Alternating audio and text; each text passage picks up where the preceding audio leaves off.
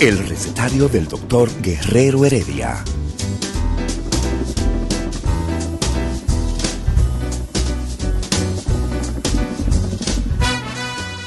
Una respuesta para cada pregunta.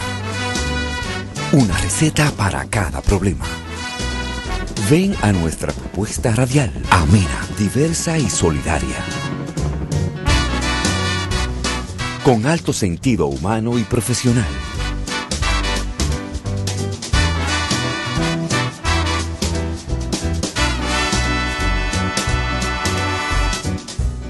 Buenos días. Bienvenidos al recetario del doctor Guerrero Heredia.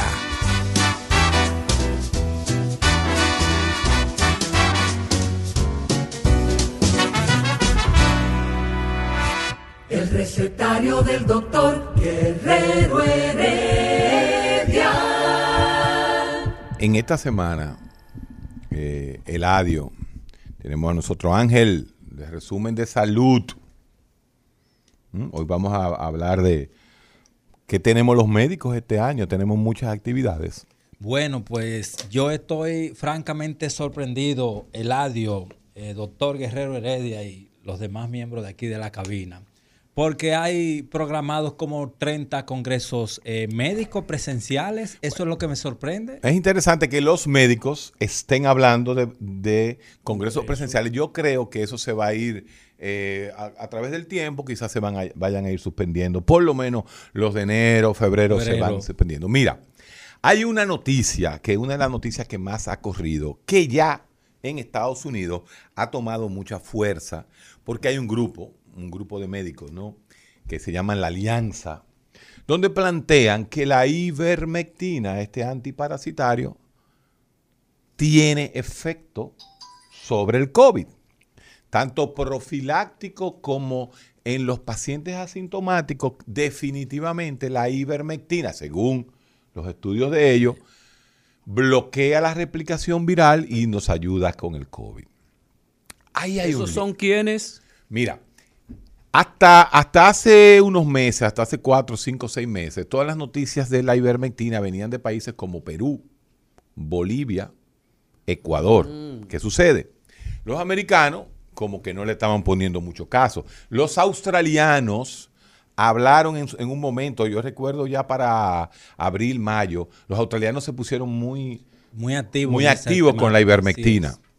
Pero realmente como que cayó. Y ahora, últimamente, los americanos, hay un grupo de médicos enorme en los Estados Unidos que está promoviendo el uso de ivermectina.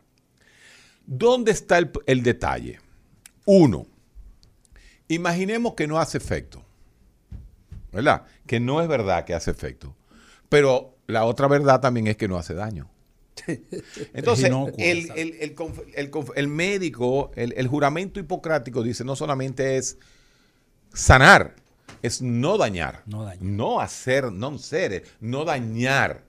Entonces, cuando a mí me preguntan personalmente, doctor, mire, llamé a mi neumólogo y mi neumólogo me puso un esquema donde está la ivermectina. ¿Qué usted opina?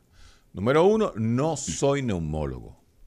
Y número dos, yo creo que si a mí me da COVID, ¿verdad? Yo salgo positivo del COVID, yo me bebería la ivermectina. En un principio. Eso no significa ah, que verdaderamente esté aprobada. Y anda una noticia fake, una- anda una noticia falsa diciendo que la ivermectina fue aprobada por la FDA. Entonces yo no entiendo. Entonces tú te preguntas, pero. ¿para qué tiran esa noticia? O sea, ¿cuál es el beneficio si la ivermectina, por suerte, es un medicamento baratísimo? Sí, barato, sí. Es un medicamento dos- barato. Menos de 200 pesos. Entonces tú dices, ahí entran las teorías de conspiración, como decía nuestro amigo Ricardo Nieves, de que a quién le interesa que la ivermectina se venda. Yo no creo que a nadie, porque es un medicamento barato. Ahora, ¿a quién no le interesa que se venda? Ah, tú estás viendo cómo es la cosa. La cultura de Ah, mercado. entonces, fíjate, como por más que estamos en salud y en ciencia. La economía siempre mete sus garras. La colisión del mercado siempre va a ser así. Oh, te quedó bonita esa Decía. Carlos Marx. ¿Quién? Déjeme Carlos. No, pero tú me estás relajando. Pero Yo Carlos de- Marx Yo estoy diciendo, yo estoy hablando de- hermano, de, ciencia. El que puso la ciencia el que puso Usted los sabe niveles. muy bien que Karl Popper dijo que el marxismo es una pseudociencia. Pues, Karl Popper, el padre del falsacionismo de- y de la epistemología. Sí, sí, sí, sí, muy bien. Solo aproximadamente cinco o seis países en el mundo han podido tener éxito con relación al sistema capitalista que existe. Todos los demás viven en la pobreza. Lo que pasa que Entonces no me hable a mí que Carlos Marx no tenía razón. No, no, no Entonces Carlos. Marx, Carlos Marx planteaba, y eso es lo que quiero decir, te Con el mercado. de que no hay ninguna actividad humana en donde el dinero no esté envuelto. Así mismo es. Se llama el fetichismo del dinero. Entonces, la realidad de la economía, independientemente de la salud, trata de eh, ponerse por encima de cualquier actividad humana. Así mismo es. ¿Qué trae resumen de salud para el año 2021? Que por cierto, señores, el 2020, el 2020 fue un año tan pesado, señores, que hasta nosotros los médicos teníamos que poner en la receta 2020. 2020. Porque tú nada más ponías 20, decían que se quedaba en el aire. Pero ya tú puedes, en este año tú puedes, te van a aceptar el el 21. uno, el uno, 21, porque ya 21 se sabe que estamos en el 2021. Hasta esa vaina Hasta eso. trajo el, el- el 2020. Eh, doctor, pero como usted decía eh, que en el caso de los eventos médicos, yo pienso que se va a empezar a cancelar. Los congresos médicos generalmente empiezan en marzo y arremeten cuando llega el verano y Claro, la temporada baja de los hoteles para habitaciones baratas, etcétera, Exacto. etcétera. Entonces se van a ir cancelando, pero ya hay como 30. Anualmente en este país Sí. se celebran alrededor de 40 congresos Pero ¿y médicos. cuál es? Pero oye, oye el detalle. ¿En qué época? En, en el vera- en el verano. En el verano. En el verano. Yo te puedo asegurar a ti que creo que ya para junio este país habrá vacunado a una gran cantidad de gente. O sea que tendremos muchos congresos médicos. Mira, yo creo que Con sí. toda seguridad. Yo creo que sí. Mira, hay otra cosa. yo quiero preguntarle. La naturaleza humana tiene que en un momento dado decir, no, espérate, vamos arriba. Imagínate tú, de aquí a junio, fácilmente habrán ya 3, millones o 3.5 millones de vacunados. de dominicanos no vacunados que habrán pasado el virus. Ah, que habrán pasado. Y si a eso tú le agregas posiblemente un millón, ¿eh? un millón de, de, de vacunados, De vacunados. tú dirías, bueno, andamos ya por los cuatro mil. Mira, eso es de lo que me, me- me estaba atacando. Mira, mira qué figura eh, era la que me, me- estaba, estaba hablando de mí. Ese. Esa figura. Imagínate tú, si ese era de lo que estaba hablando de mí, ese. Eh, mire, pues sí.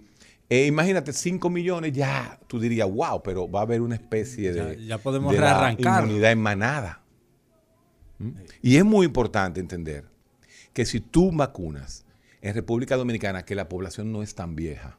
¿Mm? Acuérdate De que el jóvenes, promedio de sí. vida, que usted siempre lo ha dicho, el- 73 años. Exacto, sí, el, el promedio de vida de nosotros son 73 años. Los hombres y la mujer, un- seis años más. No, 6, no, 76. Más o o sea, menos, sí. 76. sí. 76 Entonces, o 4 años. sí. si tú vacunas a 300, 400 mil personas entre, entre, 60 entre 65 y 80 años, por ejemplo, que creo que debe haber ese público en República Dominicana, y además de eso, tú tienes ya los 3 millones que han pasado el COVID, pues todavía baja más la letalidad, porque estás protegiendo a las personas más vulnerables. Sí, do- Así doctor, y y ahorita usted estaba hablando de la ivermecti- ivermectina. En el país hay una corriente que lo está promoviendo, porque yo me recuerdo que hace como cuatro o cinco meses, desde Puerto Plata llegaron noticias Ah, sí, sí, eh, halagüeñas sobre Sí, este medicamento. Allá había un médico neumólogo, Johnny Cueto, me parece, que trabaja en uno de los de las clínicas del grupo Rescue, que, que estaba eh, aplicando este medicamento con mucho éxito. Y uno de los abanderados de ese medicamento en el país es el doctor José Natalio Redondo. Él es presidente del grupo Rescue, que tiene dos clínicas, una en, eh, tres clínicas, una en Punta Cana, una en La Romana y una en Puerto Plata. Pero él también es médico y ejerció la clínica también. Me parece que es cirujano. Entonces, él es y ha sido un abanderado de, un abanderado de la ivermectina. Habida cuenta, primero, de que tiene muchos años, tiene muchos años como antiparasitario, me parece. Muchos años como antiparasitario y no se habían reportado efectos adversos importantes. Uno. Dos, lo que dijo el doctor Guerrero Heredia, que si no ayuda, tampoco daña, como un principio de juramento hipocrático, mencionaba el doctor. Entonces, la otra variable que el doctor eh, Redondo siempre resalta es que es barato, como dijo el doctor Guerrero Heredia, porque la ivermectina, eh, me parece que la indicación son dos dosis en un, en un espacio de 15 días. Entonces, cuando usted va al centro médico, y ellos lo probaron allá en la clínica Burnigal, con, con su prueba positiva, ellos le dan su ivermectina y lo mandan para su casa, algo así como el sistema de Estados Unidos, porque en Estados Unidos no le dan un tratamiento, es más ambulatorio. que otra En cosa. noviembre, en noviembre no, perdón, en septiembre, octubre, julio, agosto, agosto, septiembre, octubre, agosto, septiembre, octubre, se vio una situación y era que los intensivistas de nuestro país, y lo dijeron en nuestro programa en aquella sí. época, estaban viendo muchos pacientes que retrasaban su venida a la- al hospital porque se creían que estaban ya protegidos por la ivermectina. Por la ivermectina. Entonces ahí hubo una, situa- una coyuntura, mm, mm, eh, eh, hubo una coyuntura eh, donde entonces bajó el discurso de la ivermectina. Pero como yo decía, como te digo, mientras no haga daño, porque con la hidroxicloroquina sí se dio ese, eh, Sí se esta dio. situación. O sea, a la hidroxicloroquina le salieron arriba los cardiólogos. Diciendo, Sí, espérate, es. la cantidad de, de hidroxicloroquina que hay que beber, quizá no es la suficiente. Pero fíjate que el discurso de la hidroxicloroquina se mantuvo hasta casi agosto. Así mismo. ¿Manejado por quién? Por Donald Trump. Recuérdate que Donald Trump se bebió la hidroxicloroquina y decía que a él no le iba a dar COVID porque tenía la hidroxicloroquina y vendió esa imagen. Sí. Él la usó la hidroxicloroquina como biopolítica en su momento. Porque justamente el fenómeno, el fenómeno de la biopolítica es interesante y va a ser un tema de estudio social en nuestro país en los próximos años.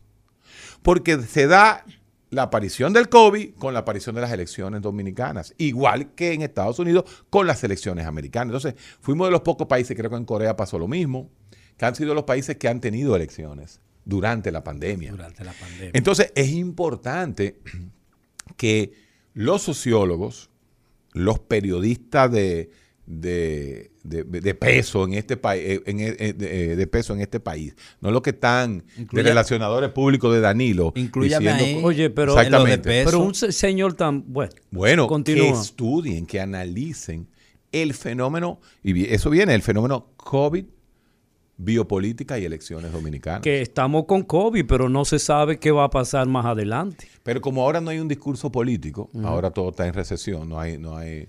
Ahora estamos no hay, bailando o el merengue, el Ahora, ahora, ahora ya, ahora es al revés. Ahora oye, oye, oye, oye dónde está- oye, oye la, la, la imbecilidad de ese grupo.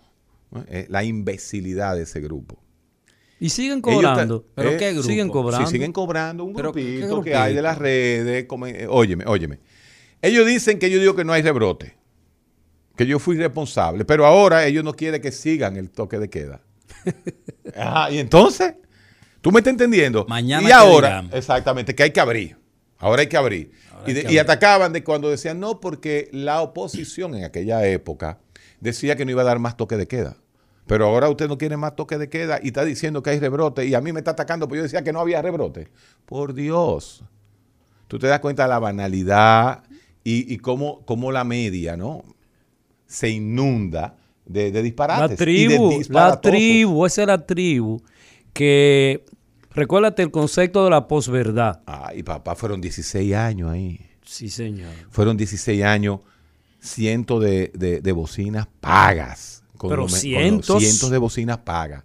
Con Y mucho ahora- dinero. Y, y una, pero tú te acuerdas de dónde salió, de dónde salió Sí, el video? Sí, señor. Sí. El video salió de, de- de un ministerio en este país que se creían que eran intocables. E infalibles. infalibles. De ahí es que sale el video. Tanto así que cuando el periodista ahora lo pone el día primero de enero, inmediatamente quienes se activan son todos los bots que ellos tienen. Todos los bots. Y dos o tres personas que, que los conocemos. Confundidas, sí. Que hasta También- cariño le cogió yo a uno de ellos en las redes. Eh, doctor y Hilario, yo quiero que Hilario, tú- así me invitó. Hilario. Hilario Hernández se Eh, llama.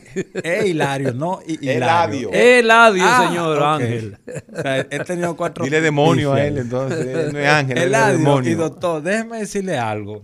Yo le voy a a rogar encarecidamente, cuando ustedes vayan a teorizar y a duro con muchísimas palabras y muchísimos autores ahí que yo en mi vida, un carajo, me lo avisen con tiempo, porque así yo me desayuno bien. Yo vine con una inocua venita No. a sostenerme ahí. Ahorita comemos Es una yo- gelatinita. la gente que yo me- Déjenme traer un desayuno cibaeño para Pero trae- aguantarlo pero tráenos a ustedes. todos. No, Porque si hay algo en la vida es que yo soy comelón. y los teóricos comen mangú con salami y cosas de eso. Eh, el- es, que el- es que si tú no te comes un mangú con salami, tú no vas a entender la ciencia. Doctor. Porque el que se desayuna con un Y hay que ponerle queso, los tres, que los no, tres no, no, el que, se, el que se desayuna con un yanique que no entiende el Pero ciclo lo- de Krebs. los científicos no han visto un plátano ni de lejos. ¿Quién? Bueno, bueno, bueno, Ángel, ya ese es otro Usted que estudió en Yale, en que En Yale yo, yo comía mangú, hermano. ¿Mangú? Andar, diablo. ¿Y qué En decían frente, esos rubios? Uno boricua. Hacia, había un, mira, el mejor pernil, porque lo- los boricuas le Ah, llaman sí, pernil. ah. Ellos le llaman Pero los pernil. boricuas comen pernil el año entero, no como el dominicano con esa cultura, porque era la pobreza. Eso viene desde la despoblación de Osorio. Que el cerdo era tan valioso que nada más era para Navidad. Pa' Navidad. Pero el boricua come pernil, todos los Pernil, días. ellos le llaman pernil. sí. Óyeme, y ahí hacían un mofongo boricua, como la forma de ellos, ¿no? Pero una de las que atendía era una dominicana. Entonces imagínate, yo era el médico de la zona, de- de- del psiquiatra, Y do- y cuando, era, cuando era jefe residente de la clínica hispana allá en New Haven, Connecticut. Y yo, eso me quedaba a dos calles, la zona más peligrosa. New Haven era uno de los ciudades. Pero yo resolvía a los muchachos, porque tú sabes, la medicina y las cosas. Y yo me parqueaba frente a la meto, cafetería. Yo no tenía problema. Hermano, mire, y usted a las 10 de la mañana yo llegaba con un mangú ¿eh? y con pedazos, con cuerito. Con- sí, puerco, como buen dominicano. Y, y- no me decían puerco porque los americanos no entendían la palabra puerco, pero yo me sé que ellos me decían pique, por lo menos. y tú eres, para entender, no, hay que estar bien comido, mi hermano. Pero yo quiero preguntarte, Ángel, de todos esos miles de congresos que tú has No, hay- tenido, pero no exagere, porque el odio tuyo hacia los médicos y hacia los periodistas es tan grande. que a propósito, a que a propósito voy para allá, el presidente del Colegio Médico Dominicano Ay, mi madre. Bueno, es especialista en vacuna. atención, Aldo Suero. Sí. No, bueno, no, no, él es cardiólogo. Él, él- no, él es cardiólogo pediatra. pediatra. Él es Y cardiólogo, cardiólogo, pediatra. excelente Él es- cardiólogo pediatra. Excelente, pero él es especialista en vacuna. No él, no, él no es especialista en vacunas. Pero, de repente, tiene- espere, espere. tiene Este señor, este señor se dispara diciendo que una de las vacunas, él no acepta que el gobierno compre esa vacuna porque él entiende que no tiene la capacidad eh, La resolutiva.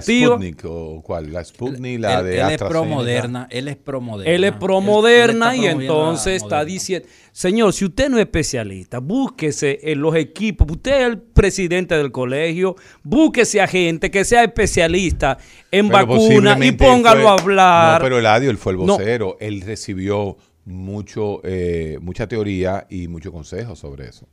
O sea, la Consejo, si la- consejo, consejo no es eh, eh, simplemente, no es a Waldo, conocimiento. Vamos a llamar a Waldo, pero favor. venga acá, Vamos a pero llamar ¿y, a y Waldo. cómo es que Vamos a eh, llamar a Waldo eh, para que barra el piso pero lo- contigo en pero el lo- aire. eh, lo- los médicos también, al igual que los periodistas, se entienden que son los dueños del conocimiento. ¿Y qué es lo que está pasando Bueno, aquí? del conocimiento No no, porque Waldo Suero, yo nunca he visto a Waldo Suero hablar de filosofía ni hablar de ping-pong. Él habla de medicina porque es el presidente del colegio médico. ¿Tú has visto alguna? Entonces, no Oye, diga que él es el dueño del conocimiento. Pero yo lo que Simplemente quiero- Waldo Suero habla de medicina. Yo lo que quería preguntarle a Ángel es lo siguiente. En todos esos congresos que tú has asistido y has podido Estoy eh, redactar, lambón, Estoy muy lambón de, De Waldo. No, yo No, soy, no, yo yo no soy entiendo. pro Waldo. Yo soy lambón de Waldo claro. también. Este, ¿qué, qué elementos, qué cosas, qué información, qué cosas de beneficio para el país han tenido esos congresos? Bueno, yo- hay, hay algunos que han Oye, dicho... oye a este. Es un Hay, han, dicho algunos Venenoso. que, por ejemplo, algún medicamento, algún proceso de sanidad eh, eh, es el producto de un congreso de eso. Eso, Te eh, escucho. eh, eso es un gancho. Pero yo voy a responder.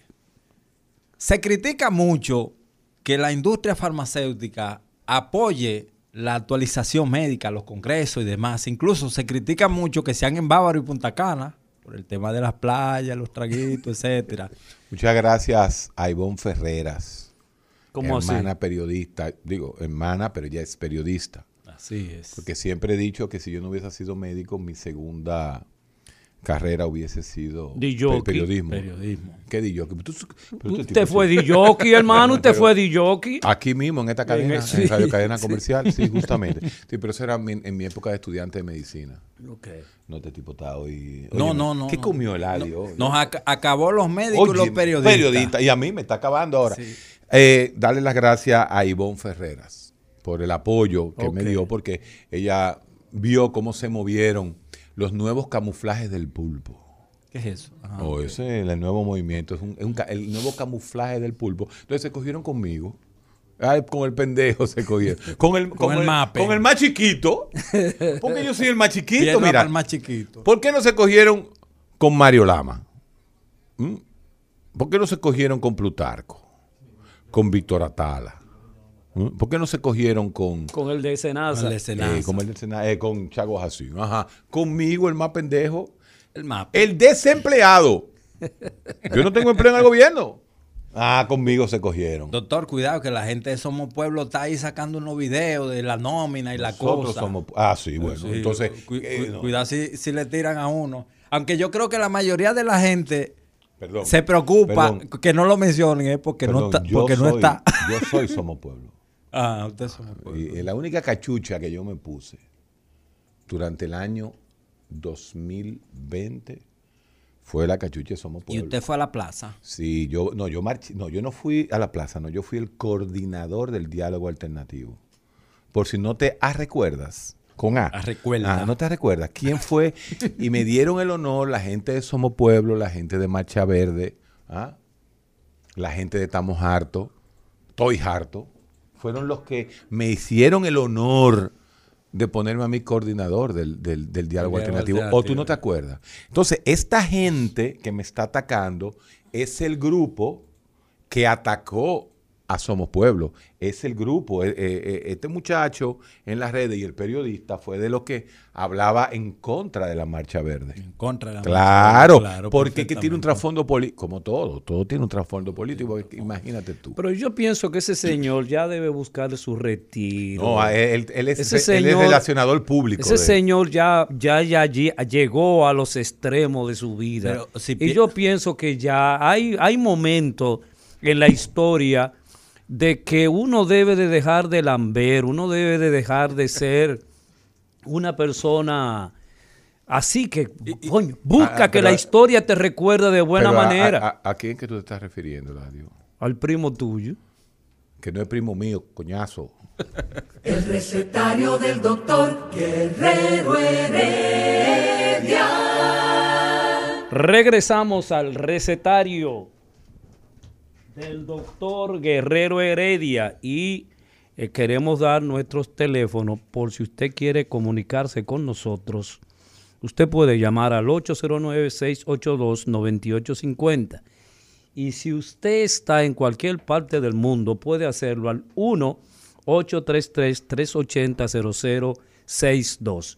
El tema que nosotros, Ángel, el tema que nosotros hemos planteado para el día de hoy tenía que ver con la cultura del mercado, cómo la economía influye en el comportamiento humano Marx puro. Y- y Wow, cómo- Está duro el hombre. y cómo realmente este, este comportamiento es dirigido por la economía. Ángel, tú querías decir algo. Bueno, yo quería decir, retomando lo del doctor Guerrero Heredia, que justamente estoy viendo lo de la vacuna Igualdo.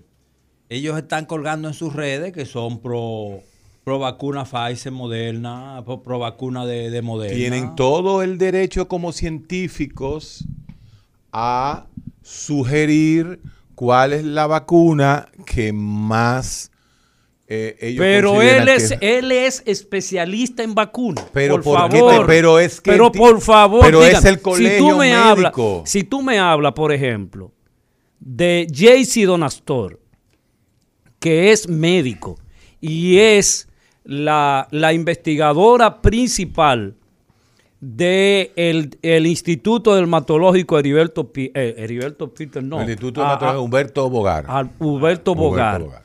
Esa sí sabe de vacuna. Esa gente sí que maneja vacuna. ¿Y qué dice ella? di- eh, ella la voy a llamar para que ella dé su opinión Sí. con relación al asunto de la vacuna. Aquí la traímos nosotros. Claro y ella sí. tuvo, ella estuvo No, con a nosotros explicándonos. A mí me gustaría que, que, que Waldo eh, tuviera, tratar de ver si Waldo tiene Vamos una, a llamarlo. una intervención con nosotros, porque realmente es importante y por más que queramos y queramos hacer, por ejemplo, los martes, que es mi día, he sido invadido tanto por Ángel como por Eladio, que es el día de la psiquiatría, pero no hay dudas de que hemos comenzado un año con un 37. No hay, no, hay, no hay psiquiatría sin psicología. Eso es cierto. Eso es cierto. No- Todas las escuelas de psicología las fundaron psiquiatras. Así mismo es. Todas. Pero, y, pero, y- pero y- y esta deformación de la verdad que tú ¿Y, dices. y de dónde Pero- salió el conductismo? Watson y, y, Crick- eh, que Watson y Crick. Pavlov. Sí, mire, mire, mire, mire. Pavlov era eh, eh, fisiólogo. Ajá. Médico. ¿Qué médico, Médico ni qué médico? Médico. La mira, mira, Dime pero, una pero- pero escuela. para, no, te la voy a para, poner para, peor. para Te la simplemente. voy a poner peor. Dime pero- una escuela de medicina, de una escuela psicológica que no haya sido fundada por un médico. Ajá. Eh, eh, El psicoanálisis. el estructuralismo. el El, estructuralismo. El estructuralismo no es una escuela psicológica. Ajá, eh. Pero no. ¿cómo- El estructuralismo es una escuela sociológica. No, señor, es una escuela psicológica fundada por Wilhelm Hunt No, pero en Wilhelm el Hunt- 1879. Pero pero- no, pero por favor, Eladio, Eladio. Wilhelm Hunt, que es el padre de la psicología funcional. Junto, no. junto con, con William James. no. William James Y es era- el fundador del funcionalismo. Wilhelm Hunt era fisio- eh, eh, eh, trabajaba con fisiología. Es también. el- es- primer laboratorio de fisiología psicológica lo hizo Wilhelm Hunt. yo, yo padre quiero, de la psicología. Yo quiero que en algún momento nosotros ah, Pero- podamos hacer un panel entre psicólogos y ustedes están desperdigados. Porque si tú me dices a mí que la escuela es eh, no, si hablamos, si tenemos que incluir la escuela estructural como una escuela psicológica, vas a tener que meter tantas escuelas que tú vas a decir, no, pero no puede ser. Pero No. señor, mire, el esto- mire, Psicoanálisis, mire, miren ese mismo psicoanálisis y conductismo. Y después el cognitivismo conductual. Esas son las tres grandes. y la humanística, la humanista. Espérese, espérese, No. le explico. La primera escuela fue el estructuralismo de Wilhelm Hunt. William James, segunda el escuela. funcionalismo. Tercera escuela en la psicología de la Gestalt, eh, con Max Berheimer. Eh, tú tienes entonces el psicoanálisis de eh, Simón Freud. Médico Y- también. Qué Sigue. vaina. Llévatelo. El recetario del doctor Guerrero Heredia. Nos están enviando un artículo que fue hecho por parte de- del equipo de neurociencias, principalmente eh, nuestro principal, eh, como digo yo, médico que se va para Rusia a hacer neurocirugía, un neurocientista en este país, Ledwin. Ledwin García. así, Le- Ledwin Mira, González. vamos a escuchar. Vamos, Ledwin, Sí. González eh, hizo un estudio. Ledwin González, médico de UNIBE, egresado de UNIBE, hizo un estudio sobre la fluocetina. Un paper, un paper sobre la fluocetina. Y ya ese mismo paper ha sido comprobado ¿m? por los. eh, Este es el estudio, este es el estudio sueco. El estudio, eh, son suecos, ahora no, ahora no, sí, por el estudio sueco. O sea, en Suecia y en República Dominicana se han hecho los estudios sobre fluocetina y su acción sobre el, cor- el- el- el COVID. Y Ledwin González, junto con otro equipo en neurociencias, estamos haciendo y terminando, tú sabes, el estudio salud mental en tiempos de COVID, que va abrir muchísimas preguntas y muchas expectativas con respecto a la realidad, como digo yo, real, de qué pasó en salud mental durante la época de COVID. Bueno, vamos a escuchar a, a Jaycee Donastor, la doctora Jaycee Donastor. Experta en vacuna. Ella está ahí. Yo creo que ella está sí, ahí. sí. Sí, sí, estoy aquí. ¿Qué tal? Eh, Saludos. eh, Jaycee, te estamos llamando porque eh, hemos escuchado unas declaraciones del presidente del Colegio Médico con relación a descartar una de las vacunas que están circulando en el mundo. Tú como especialista en vacunas, y es bueno recordar de que usted en el instituto son las únicas personas en el país que han tenido la experiencia de trabajar con vacuna. ¿Cuál es tu opinión? Bueno, eh, de entrada, quizá eh, nosotros trabajamos en investigaciones en general y, y ciertamente no somos los únicos que hemos hecho estudios de vacunas, otras personas también han hecho estudios de vacunas, pero sí nosotros tuvimos grandes ensayos clínicos de vacuna VIH básicamente y vacuna de, de chikungunya. Eh, me encanta que me preguntes esto porque realmente las expectativas que teníamos con la eh, originalmente era que las primeras vacunas no iban necesariamente a tener una gran eficacia. Eh, sin embargo, las vacunas de Moderna y de y de Pfizer eh, han tenido una eficacia muy muy alta. Estamos hablando de un 95% en, la, en los reportes que dan. Y probablemente por eso es que el doctor Suero está pidiendo que se prioricen esas vacunas en vez de la de AstraZeneca con la que tenemos ya el acuerdo de compra, que tiene una eficacia mucho menor, tiene una eficacia de un 70%. Un 70%. Pero ellos, ellos dicen 90, doctora. ¿Realmente es Sí, 70%? Entre 90 y 95% es la eficacia que han demostrado estas vacunas de RN mensajero. Eh, la de AstraZeneca tiene eh, una eficacia de un 70%. Y O sea, una, eh, una vacuna con un 70% de eficacia es, es viable. Realmente sí, es mejor que nada para comenzar. Entonces, y ahí, ahí parte el razonamiento que les voy a hacer ahora. El tema, tú, eh, eh, cuando tú lo miras así, tú dices, ok, 95, 90% es mucho mejor que 70. Por supuesto que sí. Ahora, es mejor tú tener mucha población, la mayor parte de la población vacunada, con una eficacia de un 70%, que una mínima cantidad de personas vacunadas con una eficacia más alta. ¿A qué me refiero con esto? La vacuna de RN mensajero tienen una situación logística muy compleja Claro. que es la cadena de frío. Tú necesitas tener la tenerla conservada en refrigeración de menos 70 grados Celsius. O sea, eso no es una no, no son neveras que están comúnmente en tú lo tienes en laboratorios específicos, en centros de investigación eh, para conservar muestras en ultracongelación, pero la mayoría de los centros de salud no tienen no cuentan con este con este recurso. Sin embargo, la de AstraZeneca se conserva a nivel de, de refrigeración normal. Claro. Entonces, la posibilidad de ponérsela a mucha gente es mucho mayor con una vacuna con unos requerimientos logísticos Claro. más sencillos. Entonces, al final, el nivel de cobertura y de protección a nivel poblacional que tú vas a tener, tú vas a alcanzar una mayor eficacia con una vacuna con menos... Esto es eh, cuestión de volumen, entonces, doctora, lo que usted plantea. Exactamente, porque tú estás hablando, igualmente tú no tienes ninguna que sea 100% efectiva. Claro. Entonces, igual, vamos, bueno, las mascarillas llegaron para quedarse.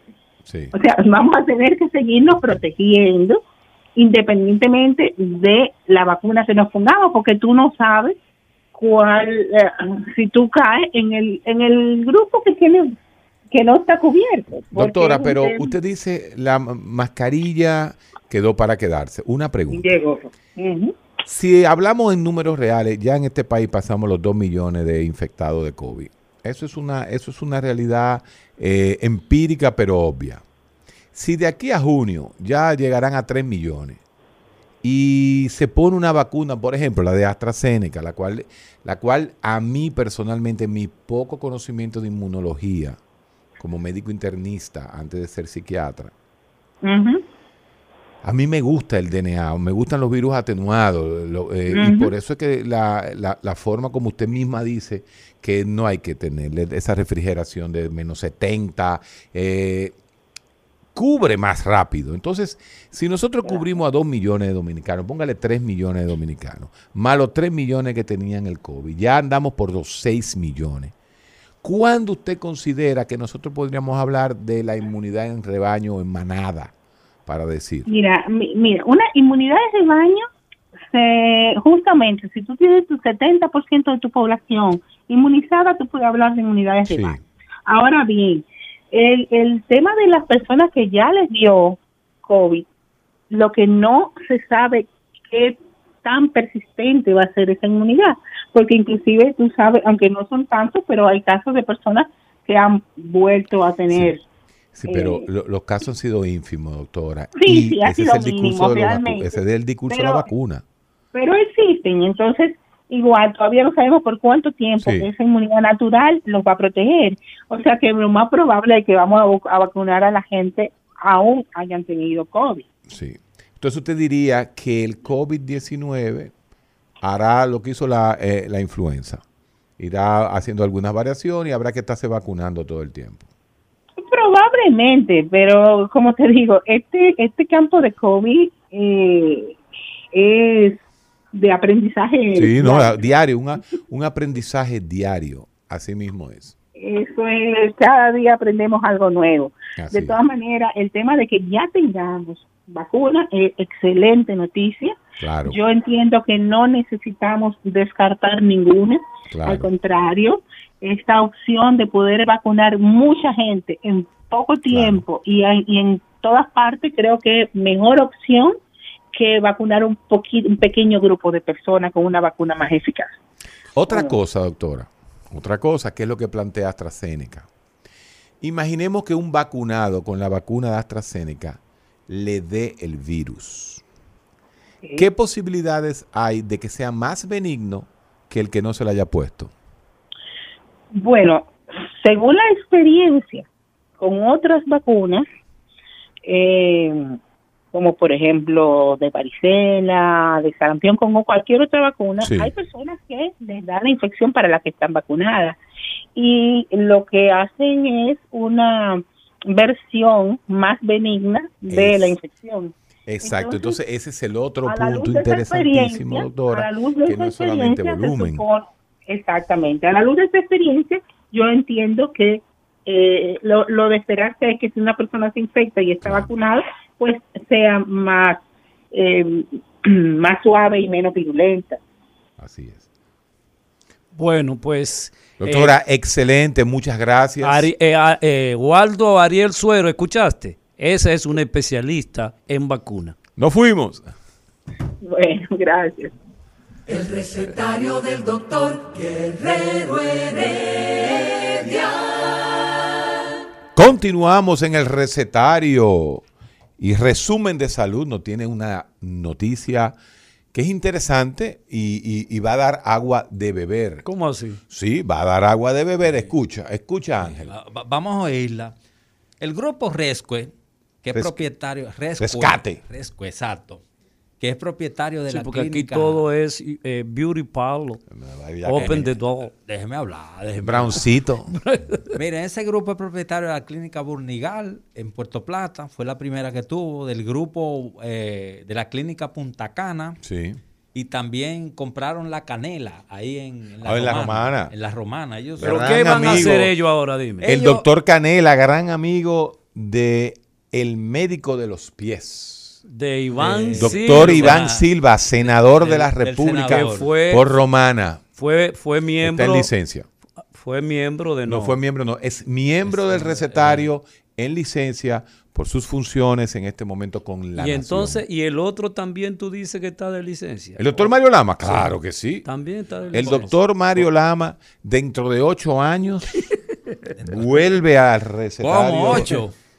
Ahí se me zafó. Ay, Señores, este hombre está hablando de reelección. Coño, se me zafó. Déjenme seguir con Ay, señor, ustedes ven como, eso se llama un, un resbalón freudiano. El subconsciente. El subconsciente freudiano. Miren, el grupo Rescue está construyendo allá en Punta Cana la ciudad sanitaria Rescue Punta Cana.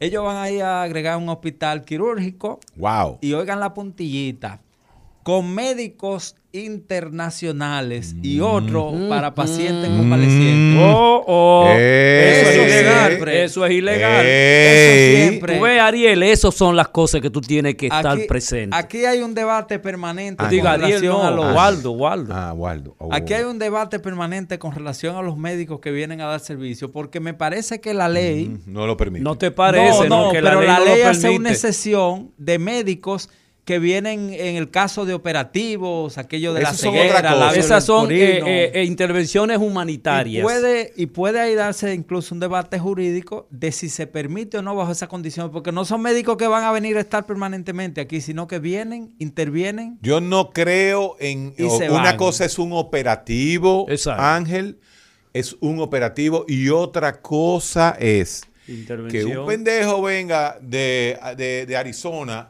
opere y se largue, Y se- y entonces le deje el caso a un dominicano. Con los se llama práctica ilegal de la medicina y más porque Recuer no es, no es una ONG. Ni es un Claro, hospital claro, sin fines de lucro. claro. Entonces hay que tener Es una en cuenta institución eso. privada. Claro, hay que averiguar las cosas. Vamos a invitar a la gente de Rescue, que son el grupo dominicano que tiene el discurso de la ivermectina. Sí, ellos son, claro, el doctor. Ellos junto José con una alianza, pero hay una alianza gigantesca en los Estados Unidos pro ivermectina, eso hay que decirlo. Entonces, en el país, el brazo de ivermectina lo tienen y tiene un estudio grandísimo. ¿Y Yo- cuál es el beneficio, Héctor, ¿De qué? de la ivermectina? Bueno, vamos, vamos a, a volver a hablar de la ivermectina, que tenemos un año casi. sí, pero yo quiero escuchar de nuevo cuál es el inhibe- beneficio. Que aparentemente inhibe la replicación de los virus, de los virus, incluyendo el coronavirus. Ahí que, ahí es lo que podemos decir. Y obviamente tiene una acción antiinflamatoria. Porque acuérdate que la inflamación, el proceso inflamatorio es de lo más peligroso. Cuando Sí. hay una inflamación es que el- el- eh, la cosa se pone difícil con el COVID. Pero qué bueno está este, este cañonazo que acaba de tirar resumen de salud. Eh, no, y hay que apoyarlo. ¿eh?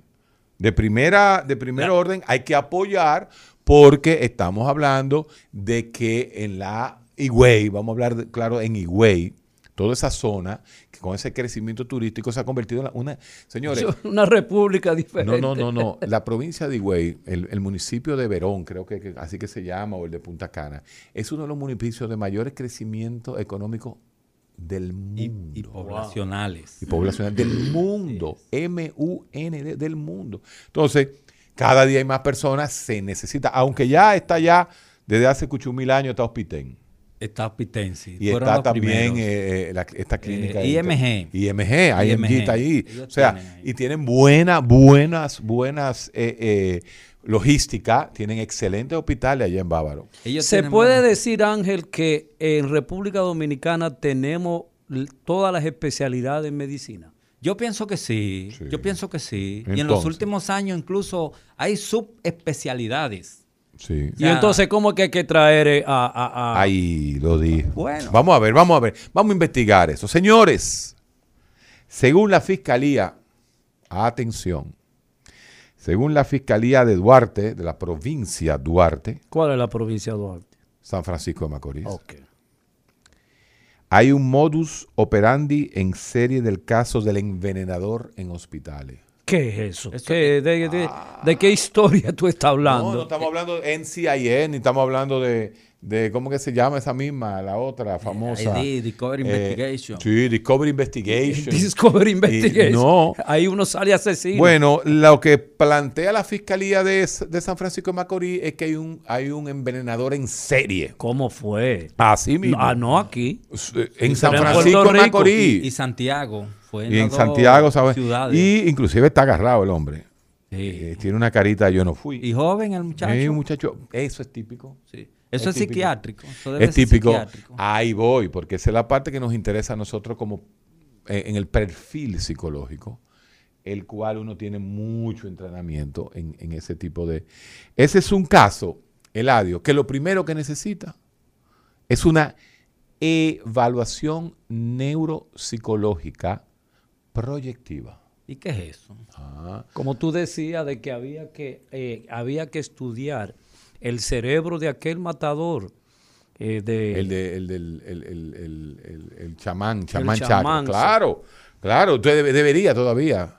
Tú sabes, mira, ese tema es bueno. Ahora quizás seamos más tolerantes y poder hacer una, tomo, una resonancia magnética por espectroscopía, una resonancia magnética tradicional, hacer todas las evaluaciones neuroproyectivas. Las evaluaciones neuroproyectivas, doctor eh, Eladio, ¿cuál es la más famosa de todas las neuroproyectivas? ¿Cuál el, es? el test de Rorschach. Entonces, ese, esa, ese ink block, ese, ese 12 o 10 figuras, creo que son 10. 10 10 figu- figuras. Las 10 figuras de Rorschach. Imagínate, eso es tan, tan interesante y tan acucioso y tan reliable. Reliable en español significa tan, tan específico, Contundente, sí. contundente. Imagínense ustedes. El test de Rorschach, cuando Rorschach lo hizo a principios del siglo XX, Y murió a los 38 años. Diablo, murió jovencito. Sí, Rorschach. Él lo hacía a mano.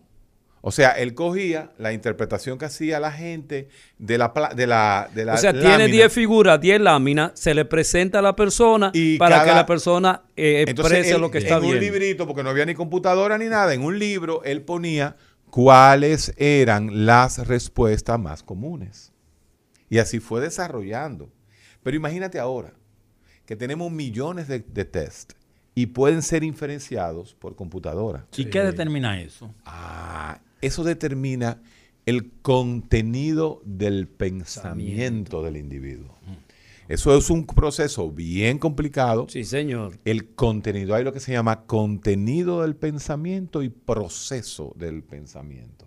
De cómo uno procesa, percibe la realidad. Porque el pensamiento es en donde uno analiza, sintetiza, hace abstracciones, hace creaciones, resuelve problemas. El pensamiento es el mayor desarrollo humano. Claro, es el gran desarrollo. El es gran lo que nos desarrollo. diferencia de los animales.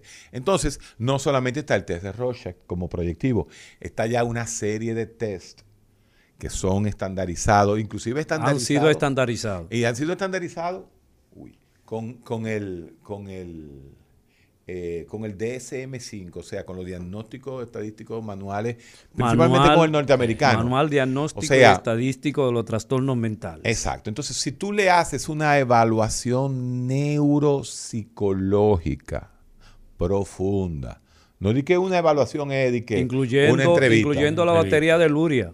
El Luria Nebraska es más cognitivo, más para procesos, eh, pro- eh, procesos de déficit de aprendizaje, déficit mentales. El Luria Nebraska se ha quedado mucho en el, en el área de los niños principalmente. Pero yo me iría con el PAI, el Personality, eh, el inventario de personalidad, le haría el BEC de personalidad. Tú dices el M- y el MMPI. El Minnesota Multifásico, Personality Inventorio Multifásico, el de Minnesota. Eh, yo personalmente lo uso poco, por su, eh, es más impráctico, pero claro que sí, se puede incluir, se puede incluir el, el de Minnesota sin ningún tipo de problema. Entonces, ese- esa serie de test junto con el Rocha, que el Rocha es imprescindible, aunque él no nos dé datos, uno no lo puede controlar. Me explico. Si usted le da un alto reporte a una gente, una gente pone lo que le da la gana. Ok, ¿Entiende?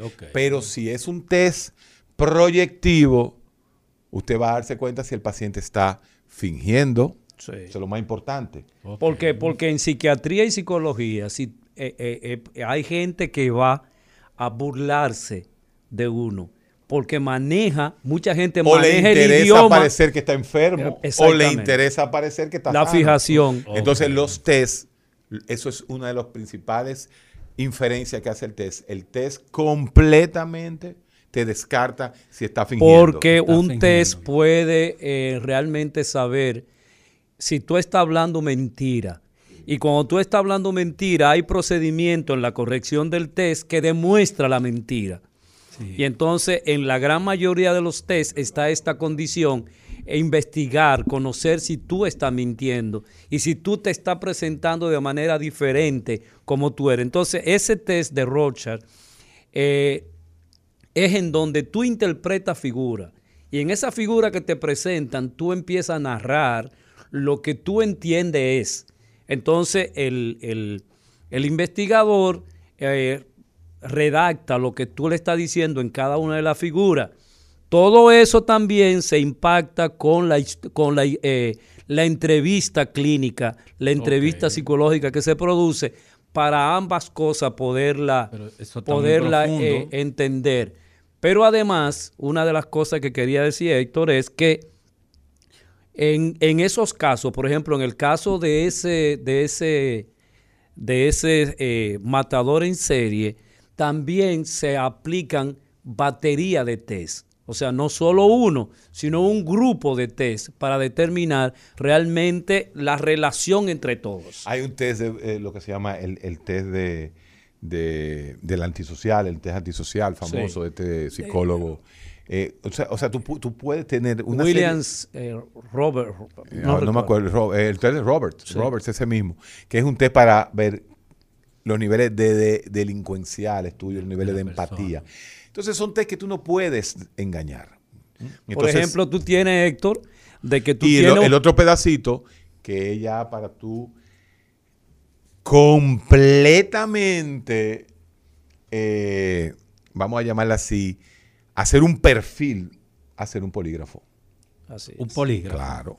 Tú tienes, por ejemplo, los antisociales. ¿Quién es un antisocial? Un antisocial no es aquel que no interactúa con la gente, no. Un antisocial es el individuo que no respeta la ley, que no tiene empatía con los demás, que eh, emocionalmente no le interesa si tú estás sufriendo o no estás sufriendo. Te dio un palo y qué. Eso es la empatía. Entonces, todo ese tipo de, ese es el antisocial. Pero del antisocial al psicópata hay un camino muy cercano. Entonces, por Bueno, ahí, Yo no, so- no conozco esa palabra. ¿Cuál? O ¿Cuál? psicópata. no sé. Psicópata. Solo usaban los viejos hace como 60 años. No, pero todavía en las investigaciones policiales no, se no, habla no, de no. eso. Eso, eso no está establecido ya. Yo lo veo pero, mucho. y- en lo- pero, y- pero El- tú- ¿Qué es el psicópata? Eh, tú- ¿Cuál tú- es la enfermedad? ¿Qué, qué es el psicópata? ¿O qué diferencia hay entre el psicópata y el antisocial? No hay ninguna. Bueno, no, no, no es que no hay ninguna, yo estoy hablando del paso. Ajá. Por ejemplo, tú tienes lo siguiente, un muchacho eh, que, tiene tras- eh, que tiene retraso mental leve, Sí. Es una persona sumamente fácil de conquistar No, por y- un habilidoso, y por un, violencia. por un habilidoso y lo convierte en un atracador y lo convierte Un en, asesino. en un asesino. Los niveles de violencia, el, el- el perfil del, del violento puede ser un joven con retardo mental, con algún golpe, un trauma Sí. en la cabeza. Mira, que se puede producir cayéndose de la cama. O pero que sí, y, y ni Bindú, siquiera darse y cuenta. nadie se dio cuenta Exacto. de que eso está pasando. Y hay un problema en el cerebro de ese muchacho. Esa teoría, eh, eh, del- y también viene el fenotipo, o sea, de- del tipo que parece asesino, tuvo de moda en una época en Italia, antes de la Segunda Guerra Mundial. Lombroso, Ferni, ese grupo de, de- de psiquiatras, trabajaban el fenotipo. Y eso se cayó en descuido. Por, ¿Sabe por qué cayó en descuido? Por esta gente. Por los psicólogos. Eh, por los psicólogos no, porque él antes de ser psicólogo es otra cosa. Ajá. ¿Izquierdista? Sí. Ok. Exactamente. Los Entonces, comunistas. Los comunistas. Ellos comenzaron a Sí, decir... ese, ese- ese son los satánicos, son los seres humanos diferentes a los demás, Sí. son Los los, que comen muchachitos. comen muchachitos. O sea, eh, eh, Ellos- esta es una deformación en el- en la el- increíble. izquierda, la izquierda, ese es un discurso que tú tienes que deconstruir, eso es verdad. Ese fue un discurso que se hizo en el siglo XX, que eh, el, el comunista Sí, ateo y disociador, claro, anda el sí, diablo, lo- eh, lo era el diablo. Voy a repetir lo mismo, voy a repetir lo mismo. Fueron los que invadieron a Vietnam. Fueron los que hicieron toda la dictadura en todos los países. Mira, los únicos, los seis millones de judíos. Los únicos países que no tuvieron dictadura en América Latina fue Costa Rica, eh, Belice, Estados Unidos y Canadá. Después, todos Tuvieron dictadura. tuvieron dictadura por muchos años. Pero eso era en la izquierda, Uruguay, ¿verdad? Uruguay tenía dictadores. También. Sí, Sí, señor. el cono Sí, sur. Sí, No, no, pero señor. ¿cuál era el de Sí, Uruguay? Yo no recuerdo el, el de Uruguay. es- Stroessner, Stroessner. no, era, era de al lado así. de Paraguay. No, Ah. ah, de Paraguay, perdón. Stroessner era paraguayo. Pero yo no recuerdo. Re- re- recuerda, Bueno, sí, doctor, claro, los el Tupamaros. de Benedetti. No, claro, los tupamaros. Ay, papá. Claro. Sí, en- claro. en Uruguay. Los tupamaros eran. Uruguay, eh, eh, claro. eh, eran eh, los tupamaros fueron en Uruguay. Sí. Sí. Pero no recuerdo ahora el nombre del, del dictador de Uruguay. El recetario del doctor Guerrero Heredia. Héctor, tú tienes una información que dar. Hay información de último minuto. En este momento se encuentra reunido en las oficinas del Servicio Nacional de Salud ¿Quién? el doctor Mario Andrés Lama Olivero y el doctor Waldo Ariel Oh, Suero. oh, oh. Recordando la relación entre Mario y Waldo, podemos decir que en los últimos 16 años, el doctor Waldo Ariel siempre fue apoyado por el doctor Mario Andrés Lama Olivero. Es un chisme tuyo. No, siempre fue apoyado, tanto en nuestro programa, en, en este, en este programa, ¿no? en el recetario. Así que yo me imagino, atención, eh, posiblemente, ¿no? Eh, es, eh, vamos a llamarle, ¿cómo se dice? Extraoficial. Nosotros tenemos derecho, los comunicadores, a decir extraoficialmente. En este momento, fuera de récord, en este momento se encuentran dos grandes aliados, históricos aliados, Waldo Ariel Suero y Mario Andrés Lama Olivero, reunidos a puerta cerrada en las oficinas Lo estará, del doctor Mario, Lama. lo estará convenciendo acerca de la vacuna y de la explicación que nos dio Jaycee Donastor de que no importa la vacuna, si el 95% o 70%, el asunto es que la gente esté vacunado. Eso ese, ese es interesante de AstraZeneca. Eh, eso, el volumen, ¿no? Que, que, tantas personas. Pero me imagino, me imagino que en este momento histórico, ¿no? El 4 de enero de 2021, ese va a ser uno de los temas que van a tocar. 4, 5, 5. Diablo, este mes tengo unos cinco días sin trabajar.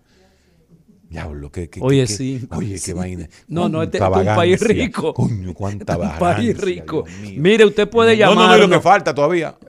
Queda otro por ahí. Sí, el 21 El y 21. el 26. Anda par carajo.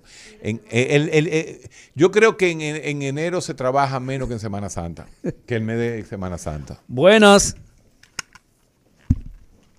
Buenas. Vamos, vámonos con el pueblo. Sí, vámonos con Vamos el con el pueblo. pueblo. A- a- se no, nos y- fue el señor. Y se seguir, fue. y vamos Pero a. Usted puede llamar al 809-682-9850. Y si usted tiene información acerca de ese asesino en serie que históricamente no Asesino en serie, no, envenenador en serie. Envenenador Creo que en serie. ah, hubo una que murió. Ay, papá, ya se convierte entonces en un envenenador asesino en serie. Buenas. Buena. Sí, le escuchamos. Guerrero, ¿qué tú opinas de la frenología? De la. Frenología. Ese No, fue el que me insultó y me dijo Ajá. que supuestamente yo te dejé hablar a ti eh, todo lo que tú dijiste en contra de Cuba y que yo me había quedado callado. No, de Cuba no, del socialismo. Del Del socialismo.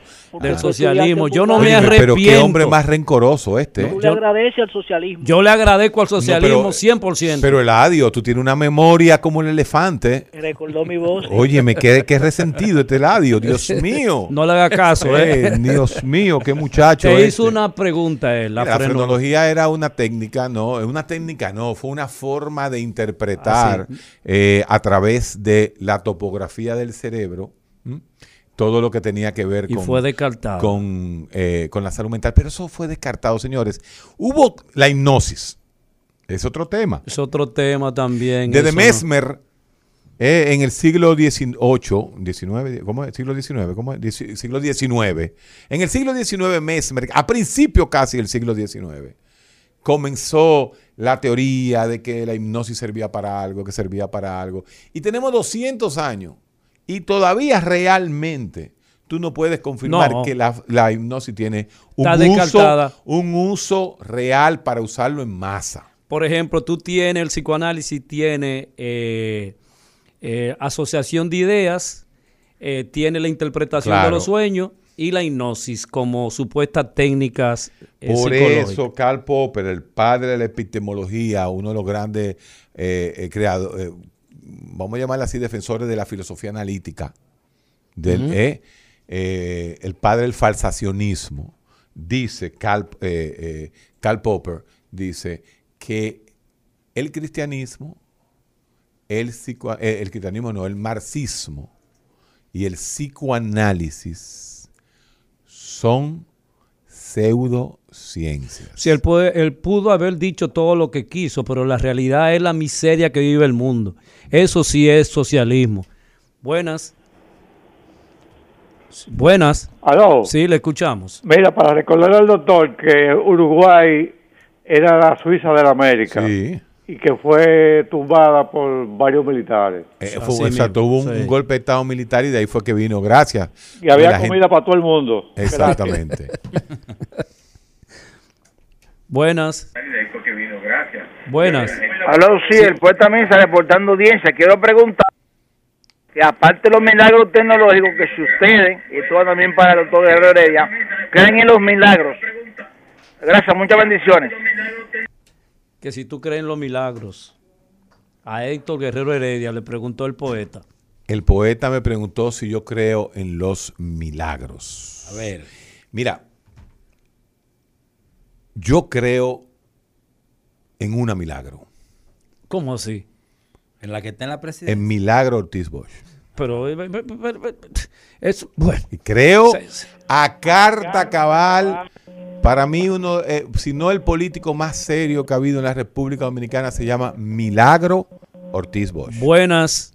Buenos días, Sí, señores. le escuchamos. Como ignorante en la materia y hablando por la verdadera escuela de medicina que hay en la República Dominicana, que es el recetario, eh, eh, Héctor Guerrero Heredia, hasta ahora, ¿cuáles han sido realmente los resultados de la vacuna eh, en Estados Unidos y en otros países que, está vacunando? ¿Qué se Recuérdate- dice sobre, sí. sobre esos resultados? Todavía. Y el, y el presidente uruguayo en ese momento que Ajá. parece que era dictador se llamaba Juan María Boldaberry. Bordaberry, sí, de ahí fue que vino. Muchas gracias. gracias. por su eh, eh, contribución al recetario, como dice él, el programa de salud en la República Dominicana. Pero él hizo otra pregunta. Ah, mira.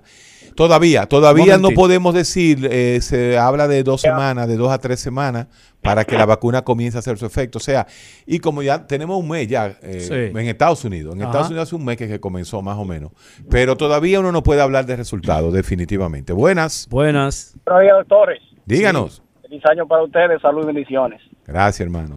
Doctor, yo siempre digo, conociendo un poquito mi país, que siempre si uno va a buscar ayuda y va a buscar opiniones, tiene que buscarla de un profesional en el área. Claro. ¿Por qué? Porque el profesional te puede ayudar siempre, de decirte lo- el porqué de las cosas y cómo son. Así es. O sea, que no pasa en el segmento llano de la población. Yo me desenvuelvo en un segmento muy poquito, tiene un, un poquito de delicadeza en el país. Y yo le digo a la persona, si tú vas a buscar ayuda, búscala de un profesional.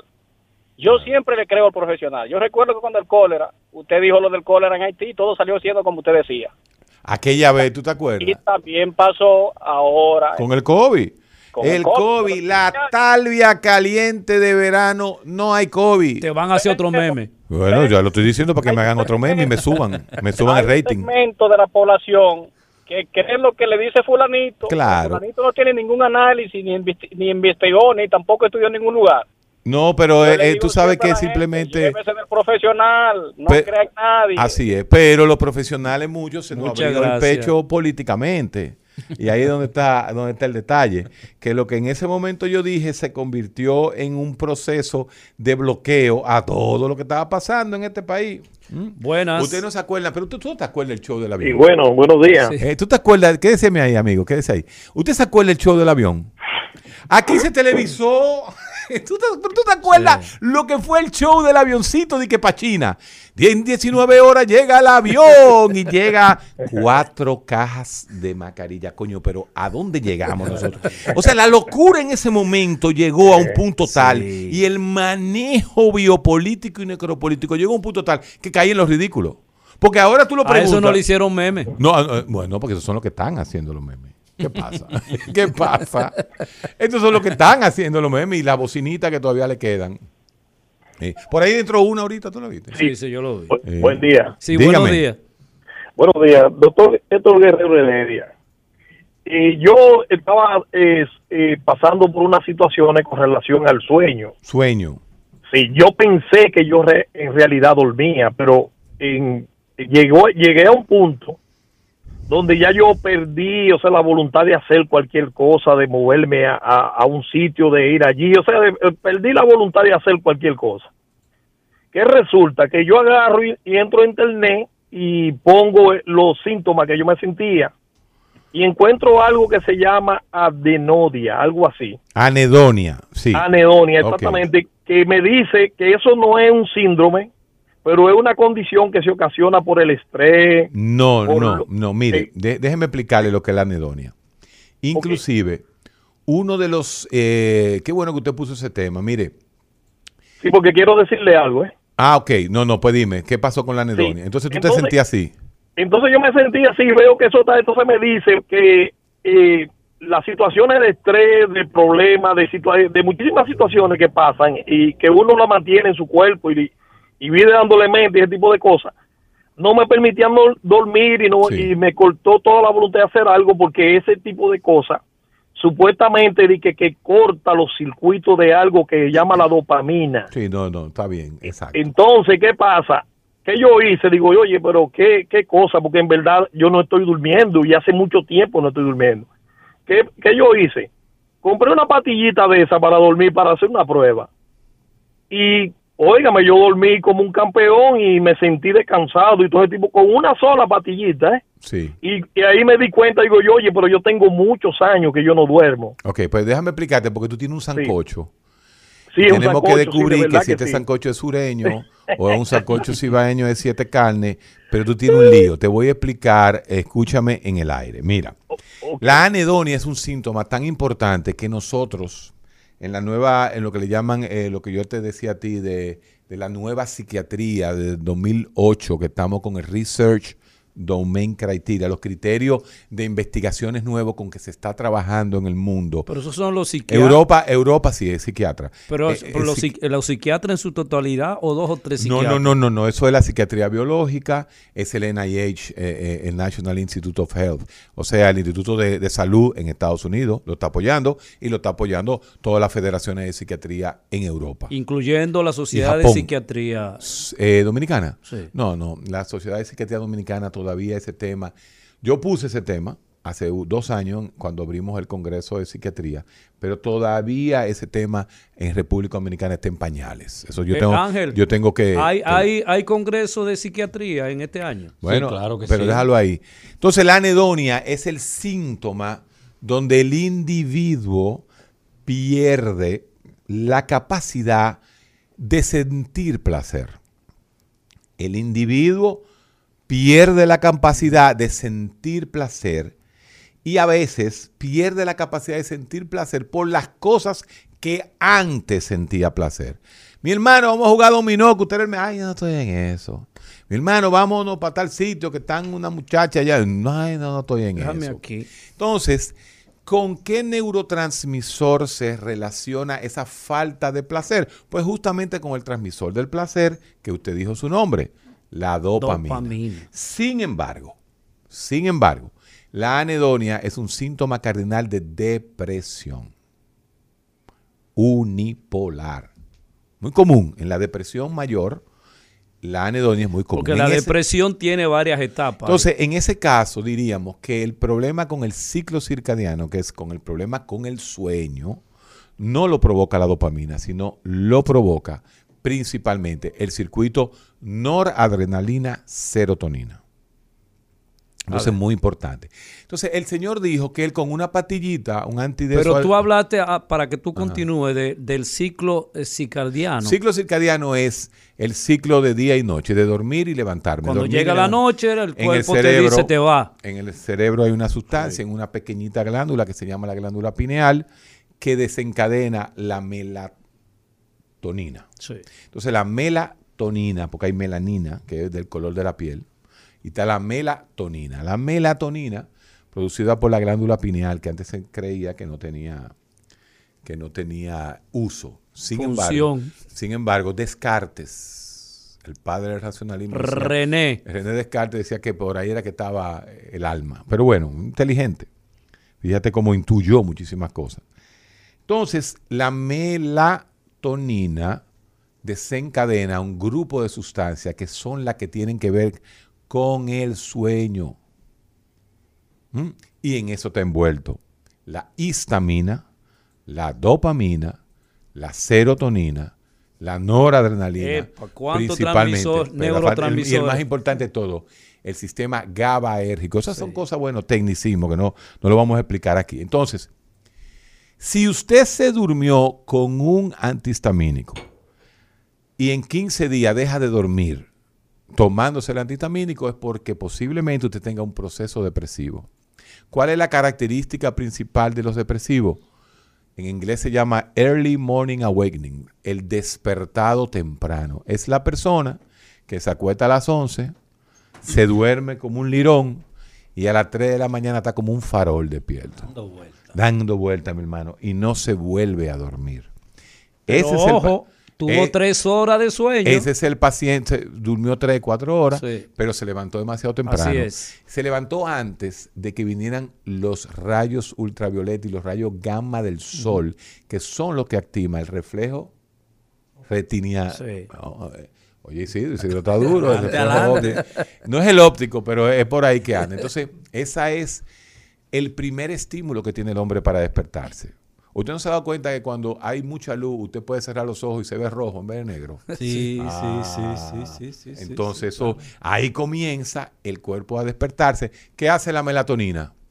La melatonina baja, ¿ah? la melatonina baja y entonces sube, ¿eh? sube la histamina y baja el ácido GABAérgico.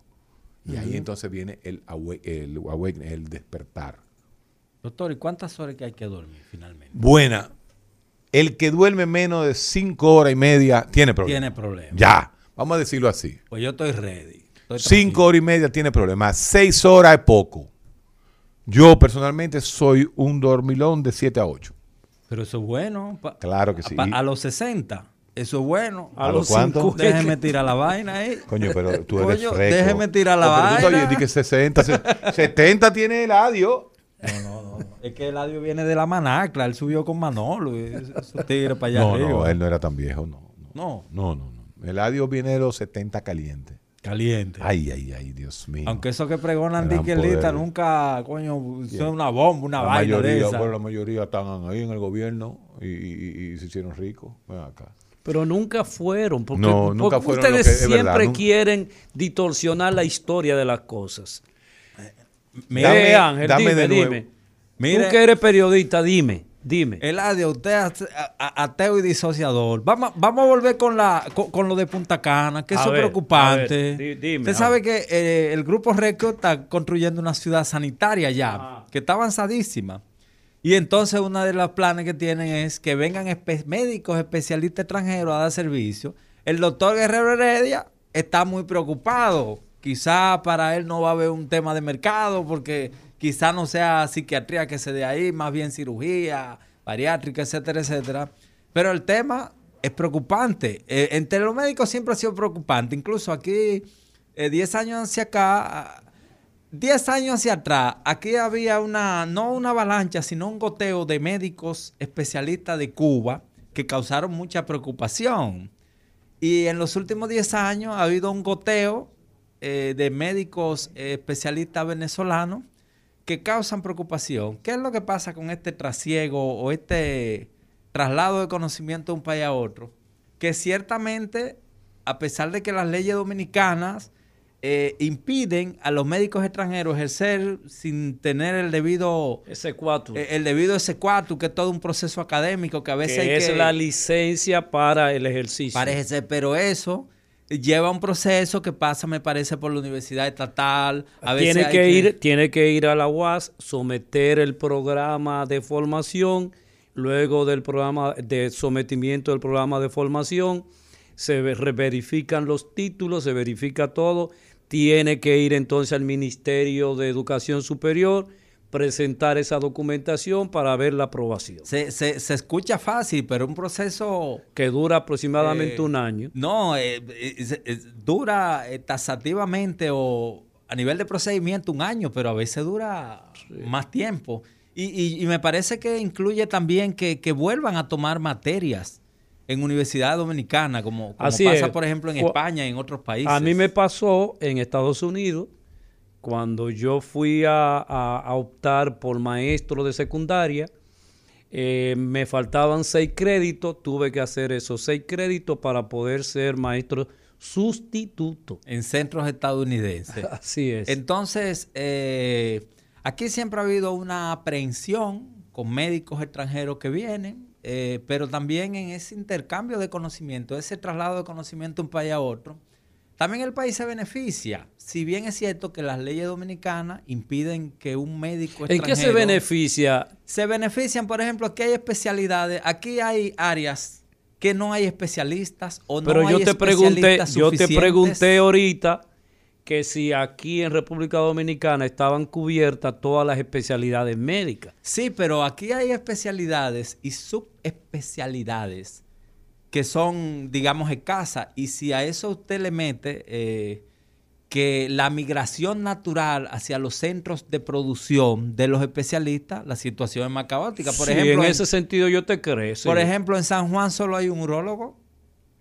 En San Juan solo hay un urólogo. ¿Por qué? Porque todo el mundo se fue a la capital, a Santiago, etcétera. Entonces, e- en esos vacíos, en esos vacíos, se, se insertan eh, a veces hasta clandestinamente especialistas extranjeros.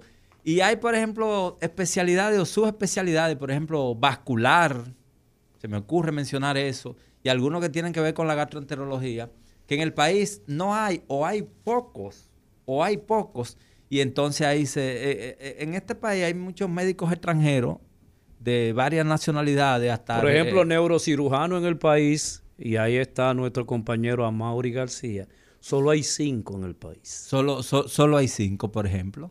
Entonces, probablemente esos cinco estén cuatro en la capital y uno en Santiago. Ajá, y el sur y el este. Entonces, ahí esos, eh, esos especialistas, incluso eh, hasta técnicos, porque por ejemplo aquí hay una, hay una, una docencia, una escuela de formación de radiólogos, por ejemplo, de técnicos radiólogos, no médicos radiólogos, técnicos radiólogos, que no egresan los suficientes técnicos que soportan ese trabajo. Bueno, en esta mañana en el recetario del doctor Héctor Guerrero Heredia hemos hecho una gama, hemos hecho todo un crucigrama de temas relacionados con la salud, relacionados con eh, lo político, relacionado con eh, un sujeto que ha aparecido en San Francisco de Macorís, que se le ha de- denominado el el matador en serie que supuestamente eh, le hacía daño a las personas con ingiriéndoles, eh, suministrándole veneno. También hemos conversado acerca de las vacunas, como la, la vacuna, que son, serán la, la protectora de detener por lo menos este coronavirus. Eh, conversamos con la doctora Jaycee Donastor, quien es especialista en el mundo de la vacuna, eh, que nos decía que bueno, que si se aprueba eh, la que el gobierno compró, habrá mucho más personas eh, vacunadas a un 70% que no tener nada o simplemente encontrar la más cara que en donde no necesariamente la población sería vacunada en su totalidad.